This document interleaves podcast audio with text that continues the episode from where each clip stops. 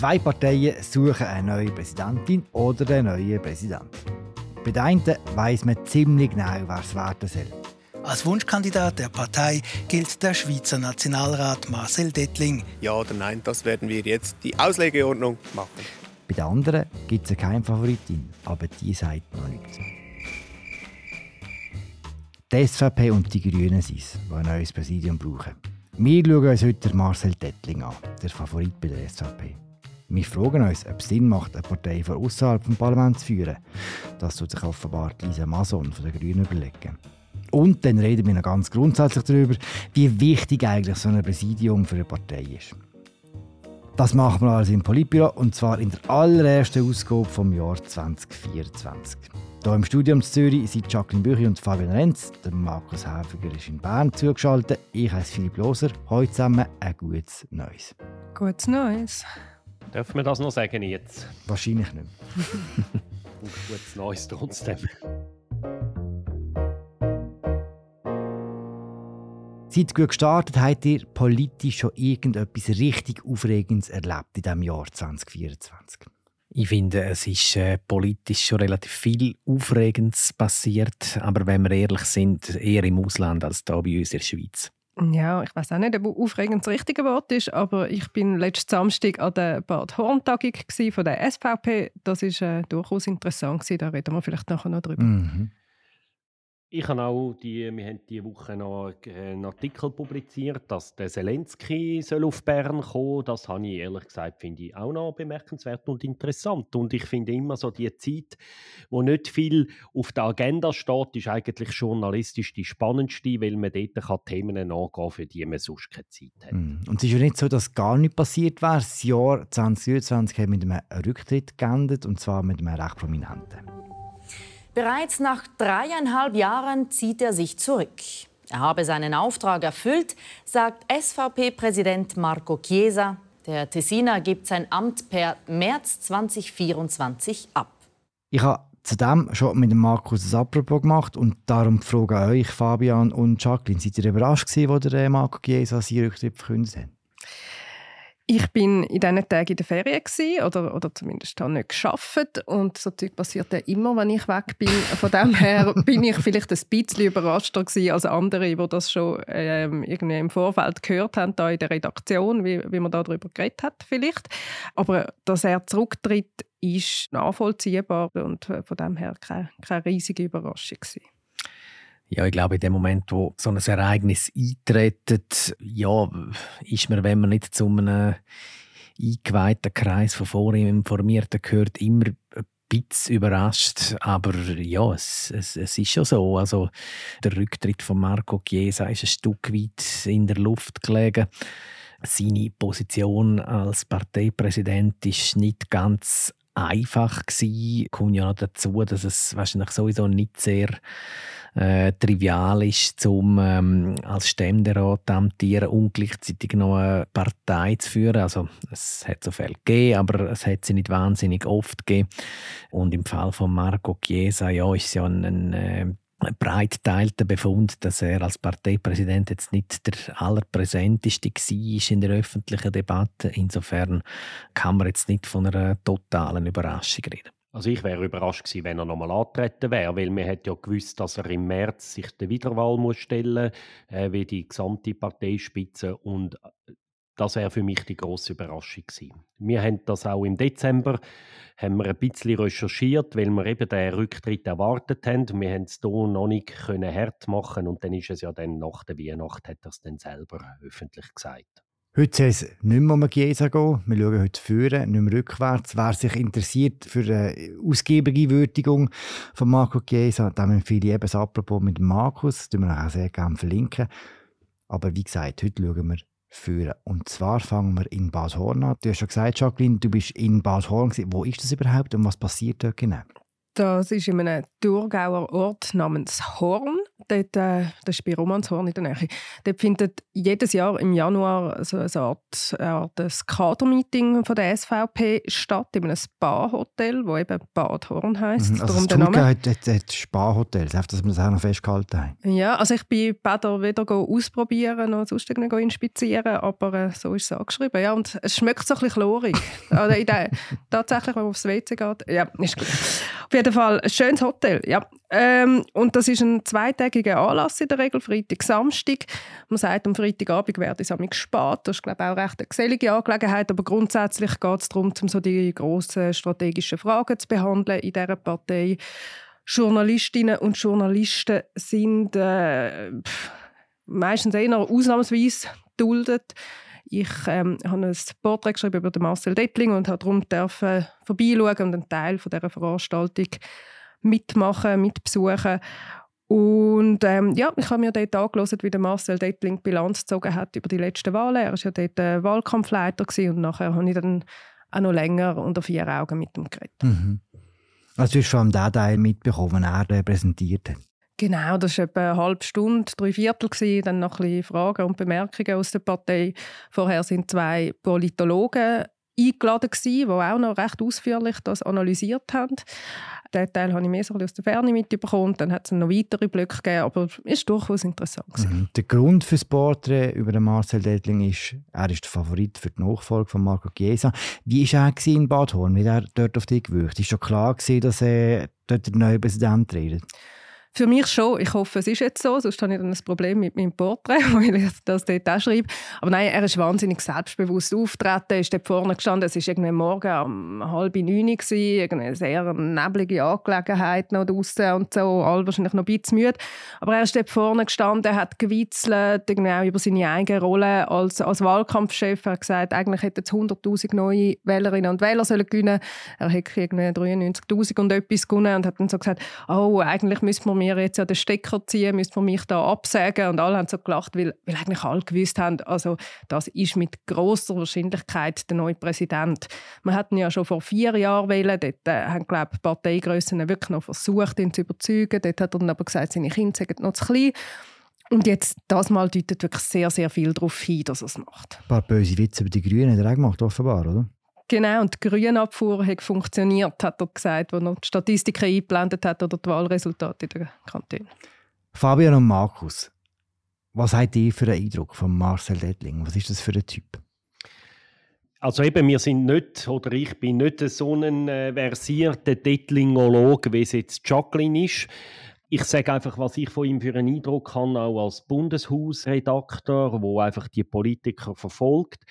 Der Dettling, würde ich sagen, ist ein sehr ein politisch sehr durchschnittlicher SVP-Nationalrat. Durchschnittlich in dem Sinn, dass er eigentlich in allen wichtigen Themen sehr auf SVP-Linien ist, gegen eine Annäherung mit der EU, gegen Immigration, für äh, starke Subventionierung von der Landwirtschaft. Das würde ich jetzt mal, er ist ja selber auch Bauer, das ist das, was man über ihn kann sagen Und vielleicht, was sonst noch, finde ich, das Zweite ist, was ihn aufzeichnet, das hat jetzt wie Jacqueline vorher schon implizit ein bisschen angetönt, er ist einer, der gut kann vor Leuten reden. Er ist einer, der gut ankommt. Er ist einer, eben, der auch witzig ist, der schlagfertig ist und darum sich irgendwo auch äh, eignet als der, den man vorne anstellt.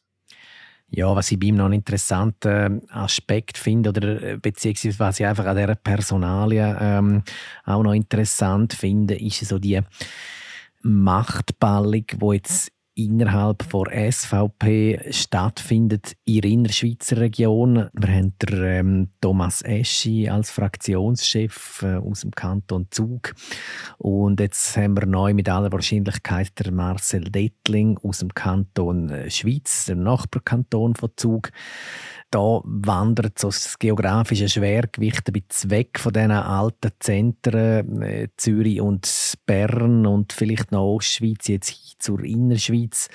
Ohne das jetzt überbewerten zu wählen, aber ähm, es, es, wird dann noch spannend, oder wie äh, so ein Innerschweizer Gespann kann äh, die Expansion äh, von SVP, insbesondere in der Romandie, vorantreiben, wo sie ja, glaube ich, korrigieren mich, noch nicht ähm, an dem Punkt steht, wo sie gerne ähm, stehen.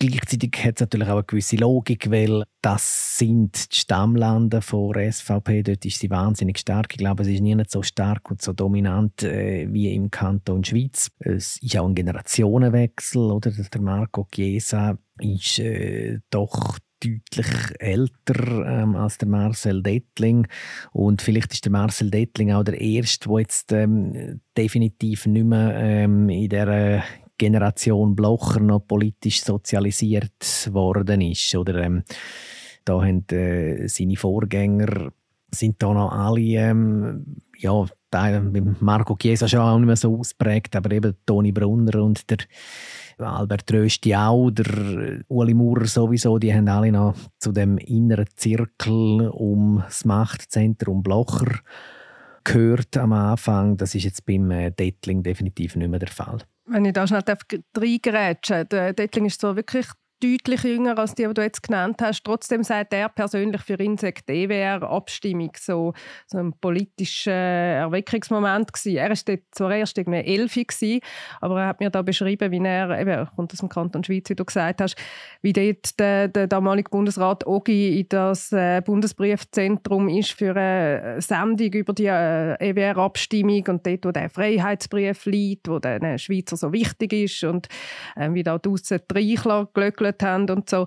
Das ist für ihn scheinbar sehr wichtig gewesen. und er ist dort auch schon ein großer Blocher-Fan Er war ähm, Ministrant in der Kirche und wo der Pfarrer dann äh, irgendwie blöde Sprüche über den Blocher gemacht hat oder sich zumindest irgendwie negativ über, über den Blocher seine Europapolitik geäußert hat, hat der Dettling dann den, den Battle angeworfen dort. Und vielleicht noch schnell zu der Innerschweiz. Ähm, du hast den Eschi angesprochen. Ich finde, sie sind sehr, sehr unterschiedliche Typen. Oder? Der Eschi ist eigentlich so ein bisschen ein Akademiker, vielleicht eben eher ein bisschen urbaner vom Typ her. Und der Marcel Dettling ist für mich wirklich so der Prototyp von einer Person, die auf dem Land lebt. Er war im Jodelclub, im, in dem Viehzuchtverein, seine Kinder spielen Handörgeli. Er ist ein Bauer, kann man auch noch... Er, er ist ein Bauer, ja, ausgebildeter Bauer, hat eine Bauernlehre gemacht, hat sich dort übrigens mit 18 vier Finger abgesagt. Eine ganz dramatische Geschichte, aber Klammern. Nein, also ich finde, er verkörpert die Welt Welt sehr, sehr stark. Und darum finde ich es auch noch interessant, dass er sagt, eigentlich müsste die SVP jetzt in der Stadt wachsen. Und da bin ich also schon noch gespannt, wie er das darstellen will. Nur mal kurz in Nachfrage Jacqueline, ist denn der kleine Marcel auch vor dem Bundesbriefarchiv gestanden und hat äh, pfiffen? Nein, ich glaube es nicht, so, soweit ich das verstanden habe. Er war also sehr früh herweg, politisch offensichtlich. Das habe ich jetzt also schon nicht gewusst, was du da erzählst, Jacqueline.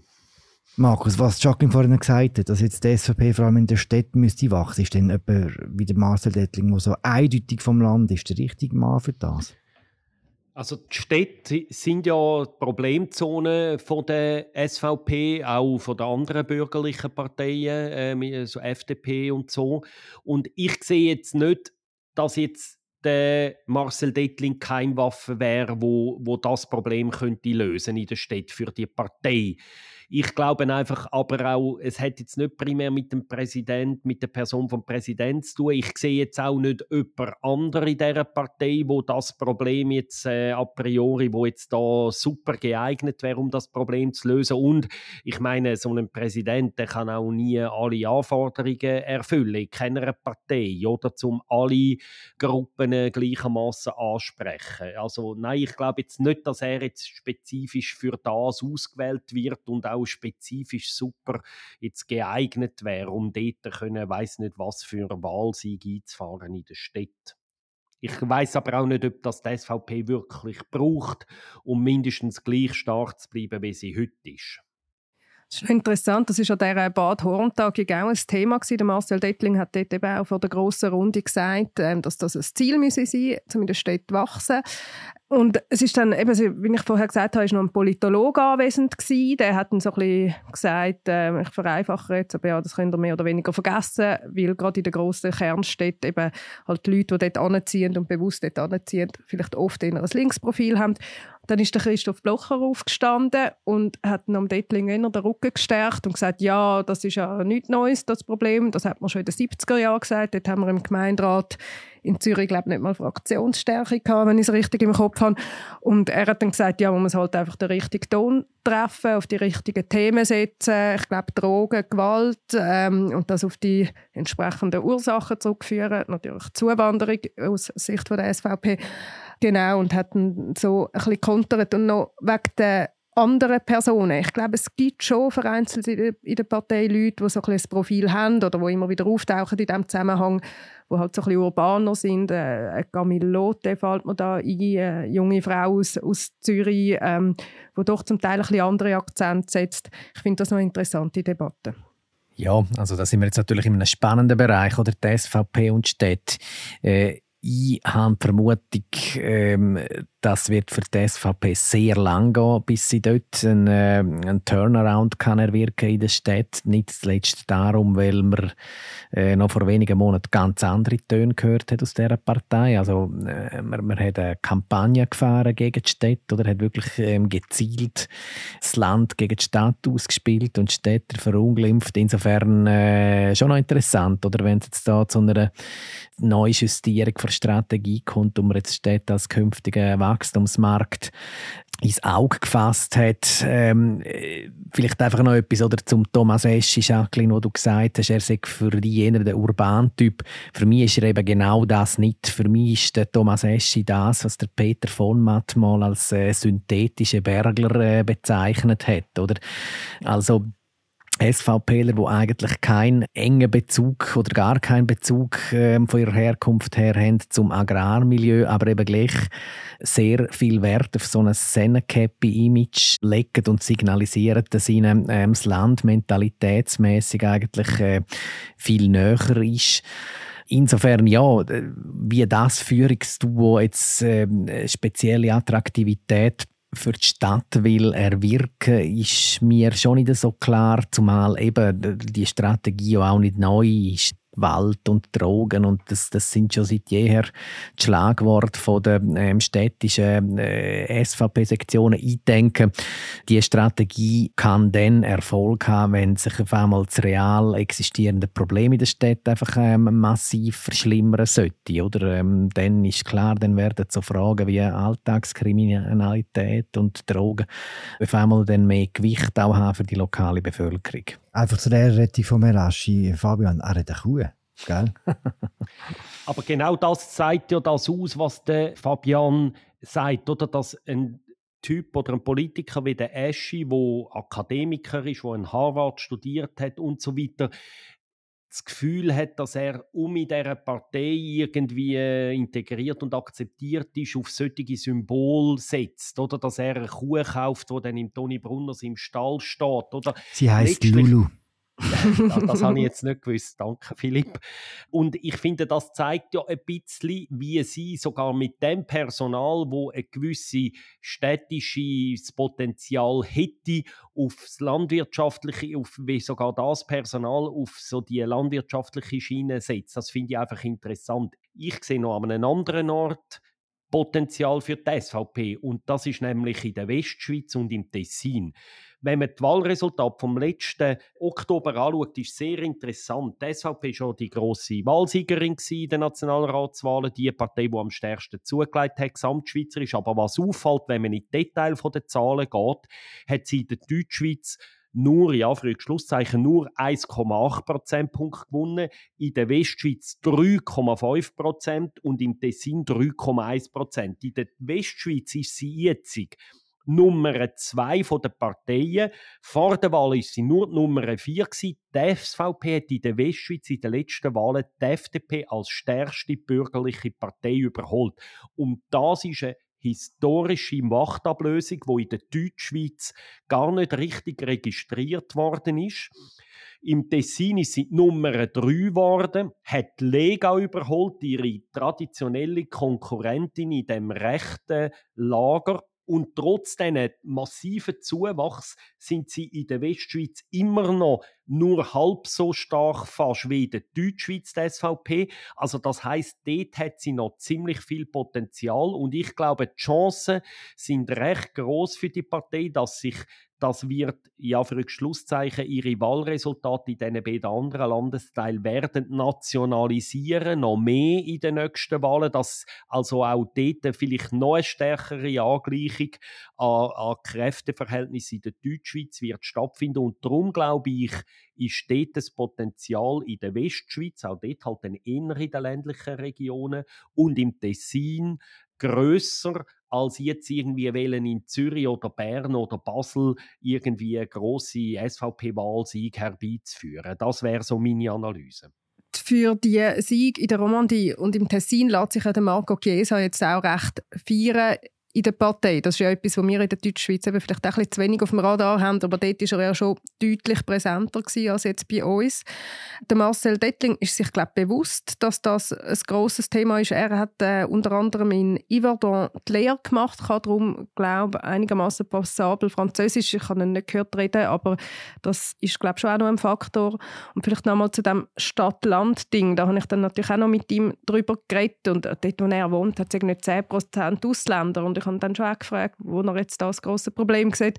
Und er geht dann fest auf die Schiene, ja, das ist das Stück heile Welt, das ich da daheim habe, das ich will bewahren und wenn ich sehe, was in der Stadt abgeht, dann ja, sehe ich, wo, wo die Reise könnte hingehen, so ein bisschen so.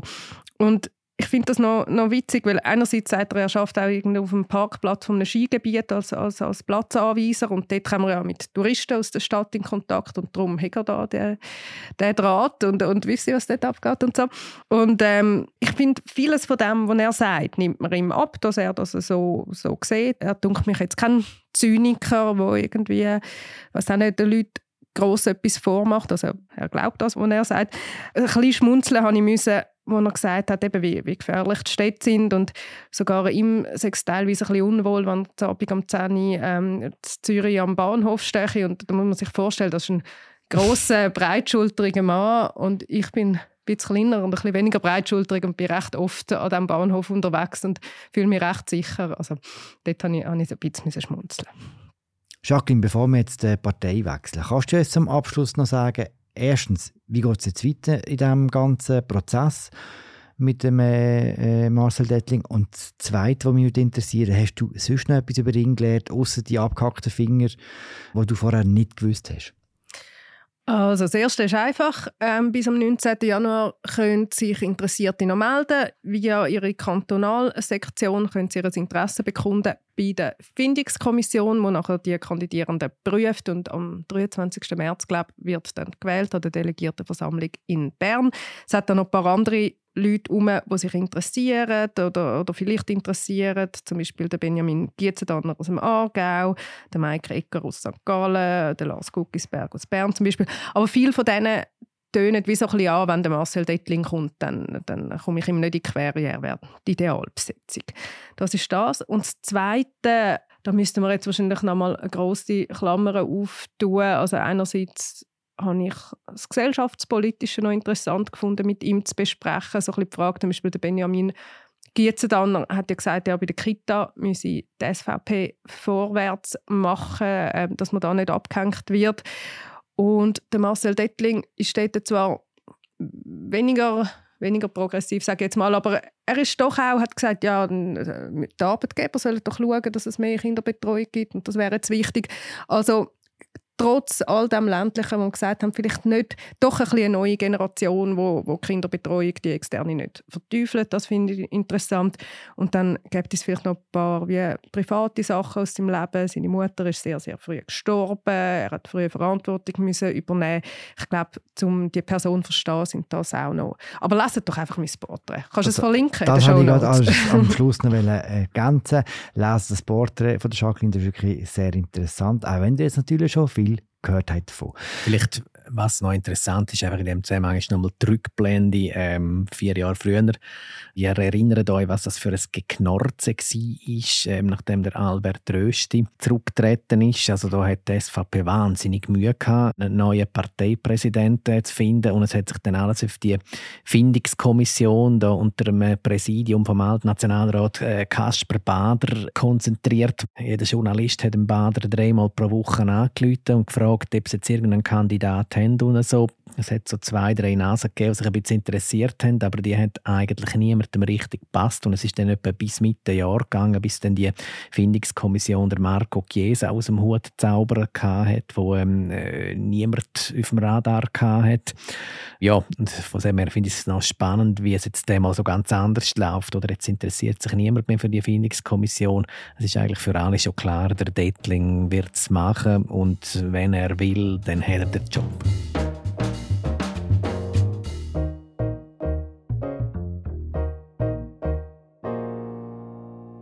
Geknorze ist ein sehr gutes Stichwort, Fabian. Wir wechseln Partei.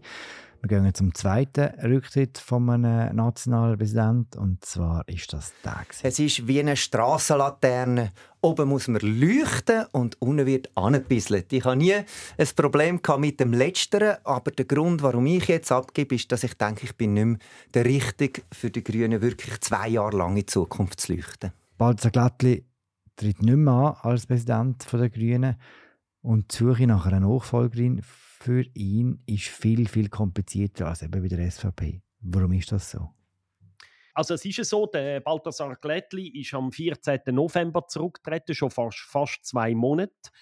Und dort äh, gibt es bis heute gibt's keine offizielle richtige Kandidatin oder einen Kandidat.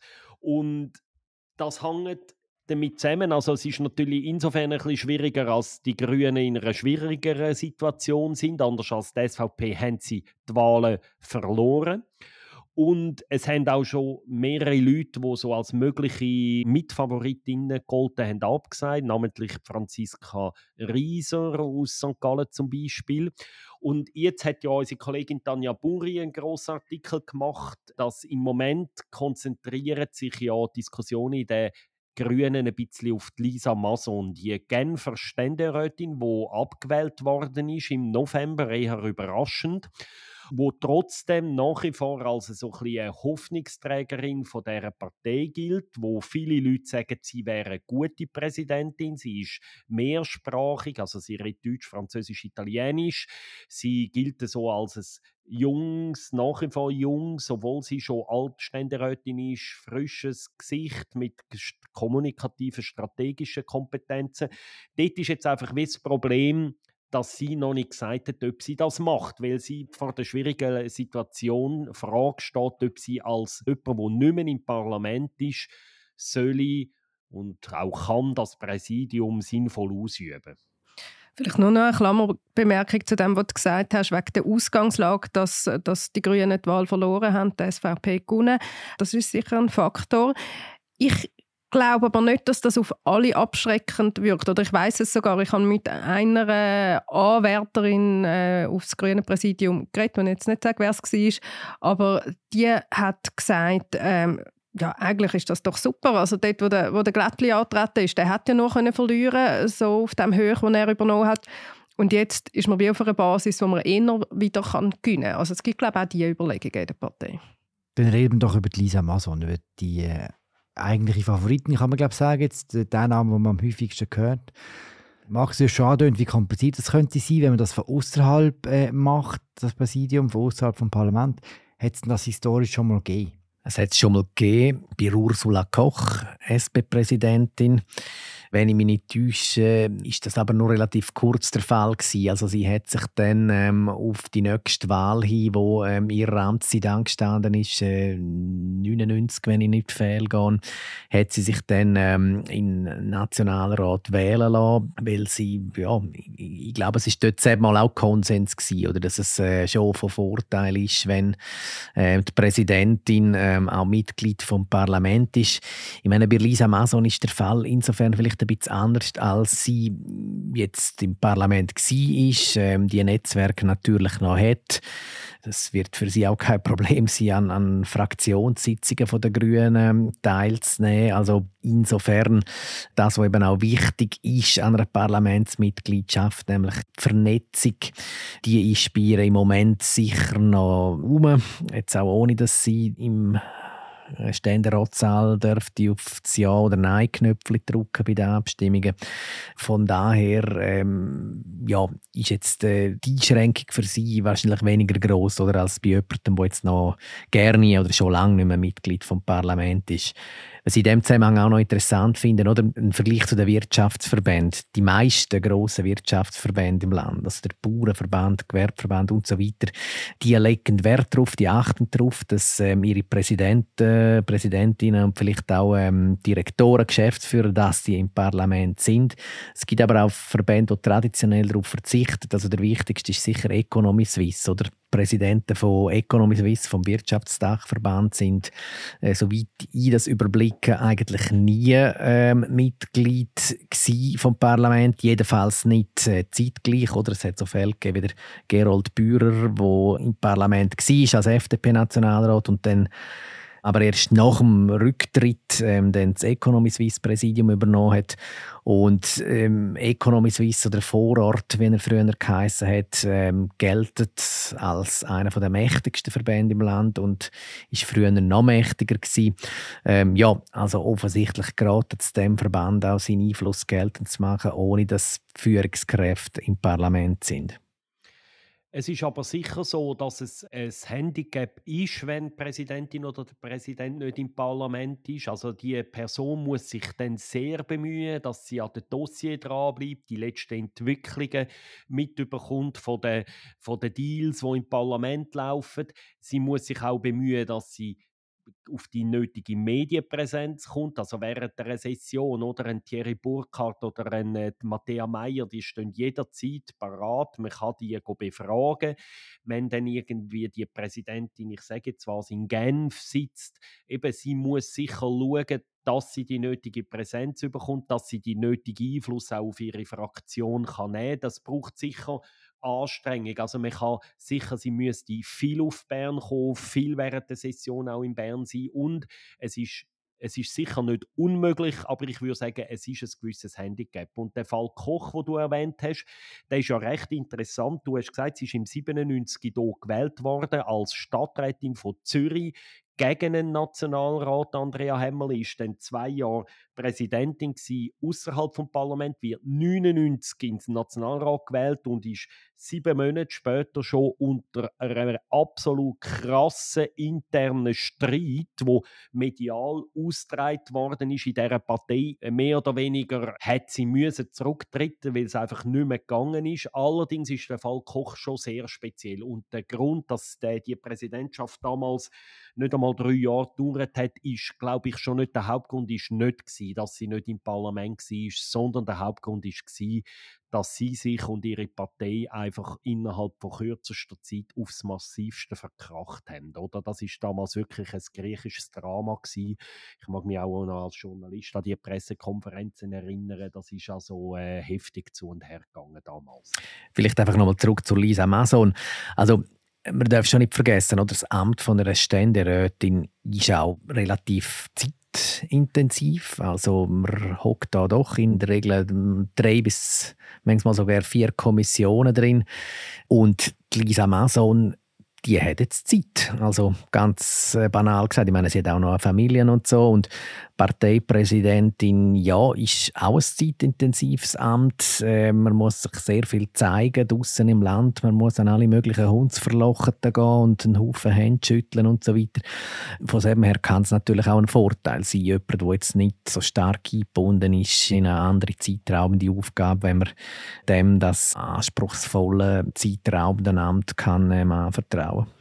Dafür ist das Amt der Ständerätin deutlich besser bezahlt. Oder? Also als Parteipräsidentin kommst du mehr oder weniger Spesen über. Oder, nein, ich glaube, die Grünen die haben etwas um die 16 1000 Franken. Die NZZ hat die letzte Runde gemacht bei der Partei und hat gefragt, was Präsidenten verdienen.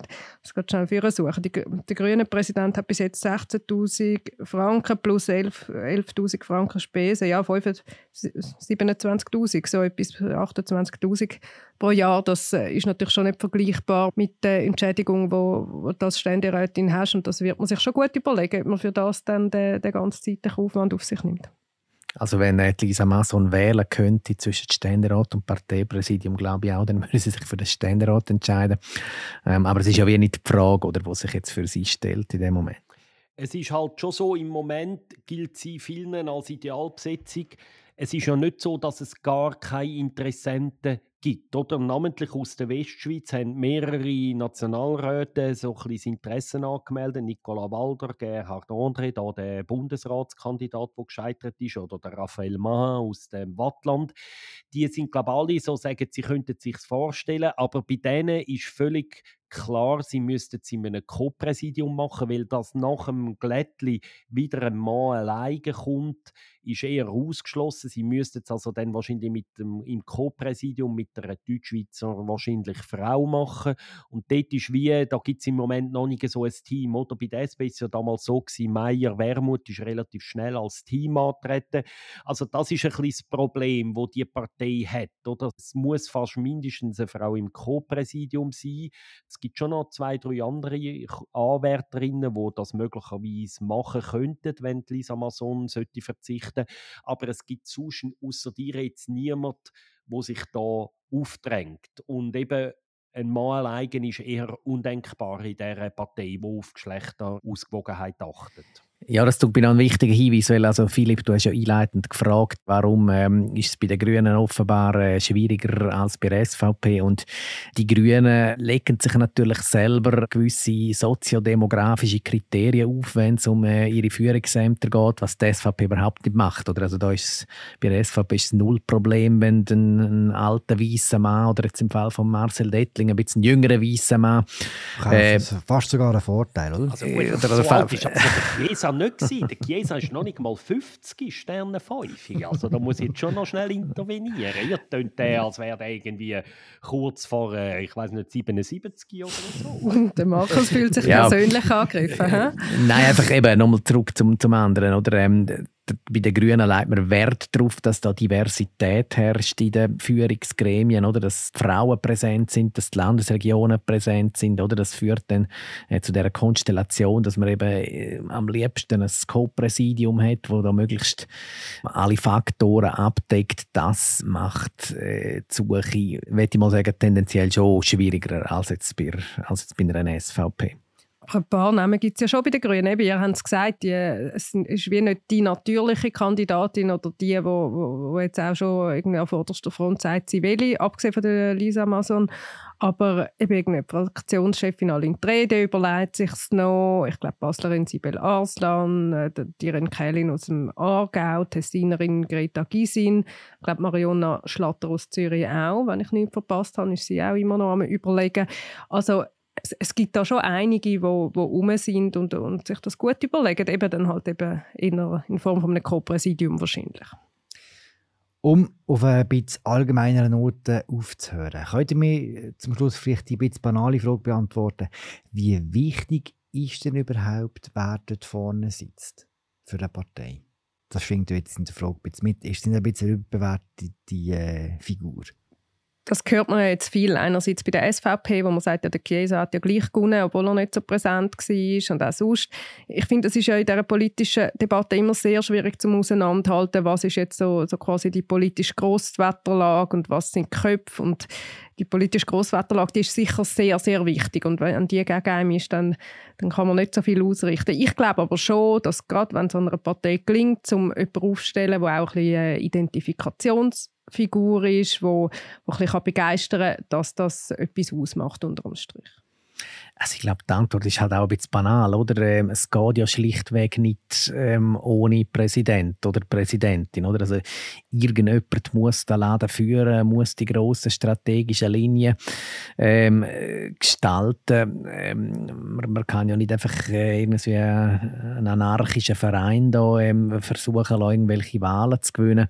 Was für einen Einfluss Präsidentin oder Präsidentin dann auf das Wahlergebnis hat, das ist so ein bisschen eine andere Frage. Und da glaube ich schon, da sind wahrscheinlich politische Grosswetterlagen sehr viel wichtiger ich finde, da kann man auch den Blick ein bisschen über die Schweiz ausrichten. Oder? Eine Partei wie die AfD in Deutschland, wo, ich jetzt mal sagen, eher ein schwaches Führungspersonal hat, die segeln im Moment von Erfolg zu Erfolg. Oder? Und das hat von mir aus gesehen ganz klar nicht mit einer starken Figur oder mit starken Figuren an der Spitze zu tun, sondern einfach mit der politischen Konstellation, der Themenkonjunktur, die im Moment zugunsten von dieser Partei spielt. Und bei der SVP und Marco Chiesa. Hier in der Schweiz war es so ähnlich. Gewesen.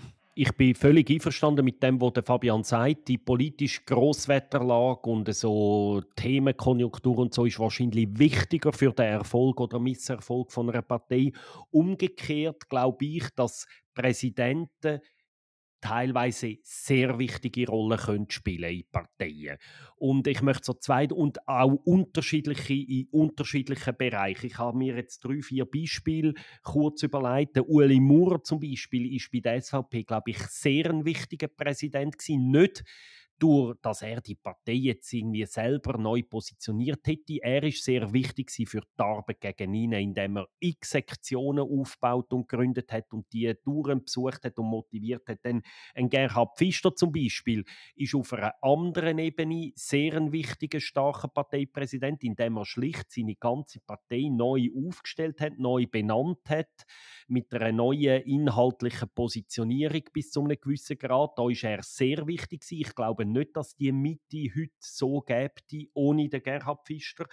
Der Thierry Burkhardt ist ein bisschen vielleicht jetzt weniger umfassend wichtig gewesen, aber er hat jetzt seine Partei zum Beispiel in gewissen politischen Themen neu positioniert. Auf einmal ist die FDP wieder klarer für AKW, sie ist klarer für einen Armeeausbau und so weiter. Das sind jetzt so drei Beispiele gewesen. Wir können vielleicht noch Matthäa Meyer, Cedric Wermuth erwähnen, wo ihre Partei auch organisatorisch stärker als Basis Basisbewegung wieder positionieren und weniger als so Kaderpartei. Und ich glaube, so je nach Typus auch von diesen Präsidenten können sie wirklich ihre Partei in gewissen Bereichen wirklich reformieren.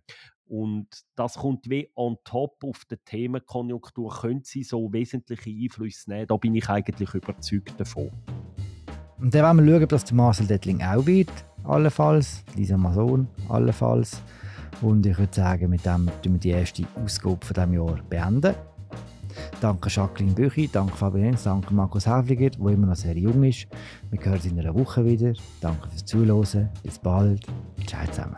Ciao zusammen. Ciao, Ciao miteinander.